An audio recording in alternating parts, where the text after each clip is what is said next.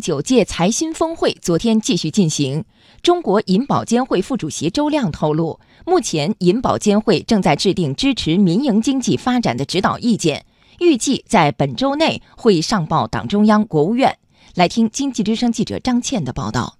银保监会昨天发布的最新数据显示，今年三季度末，银行业金融机构用于小微企业的贷款余额三十三万亿元，其中单户授信总额一千万元及以下的普惠型小微企业贷款同比增长百分之十九点八。中国银保监会副主席周亮在昨天的财新峰会上也再次重申，银保监会坚持落实两个毫不动摇，一视同仁，对大中小企业平等对待。前一个时期啊。市场上出现了所谓民营经济离场的论调，这是极其错误的。银保监会坚决落实两个毫不动摇，对国有和民营经济一视同仁，对大中小企业平等对待。特别是要求银行、保险机构采取有力有效的措施，缓解民营企业和小微企业融资难、融资贵的问题。要多做雪中送炭的事。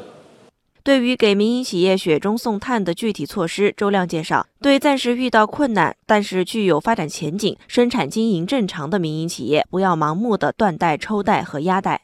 对于出现股票质押融资平仓风险的民营企业，采取补充抵质押品的征信方式，缓释风险，允许保险资产管理公司设立专项产品，参与化解上市公司和民营企业的股票质押的流动性风险，督促银行。改革内部的绩效考核体系，建立禁止免责、纠错容错的机制，指导银行运用现代科技手段，提高贷款的效率，降低融资成本，支持市场化、法治化的再转股，帮助企业降低债务负担。通过上述措施，打破玻璃门和弹簧门，消除金融服务民营企业的隐形壁垒，为民营经济的发展营造良好的环境。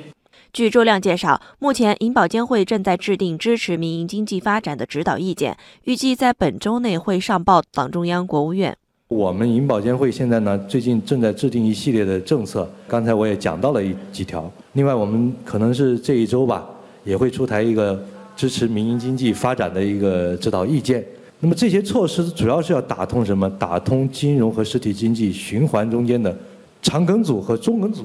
特别是要打通。毛细血管的这种微循环，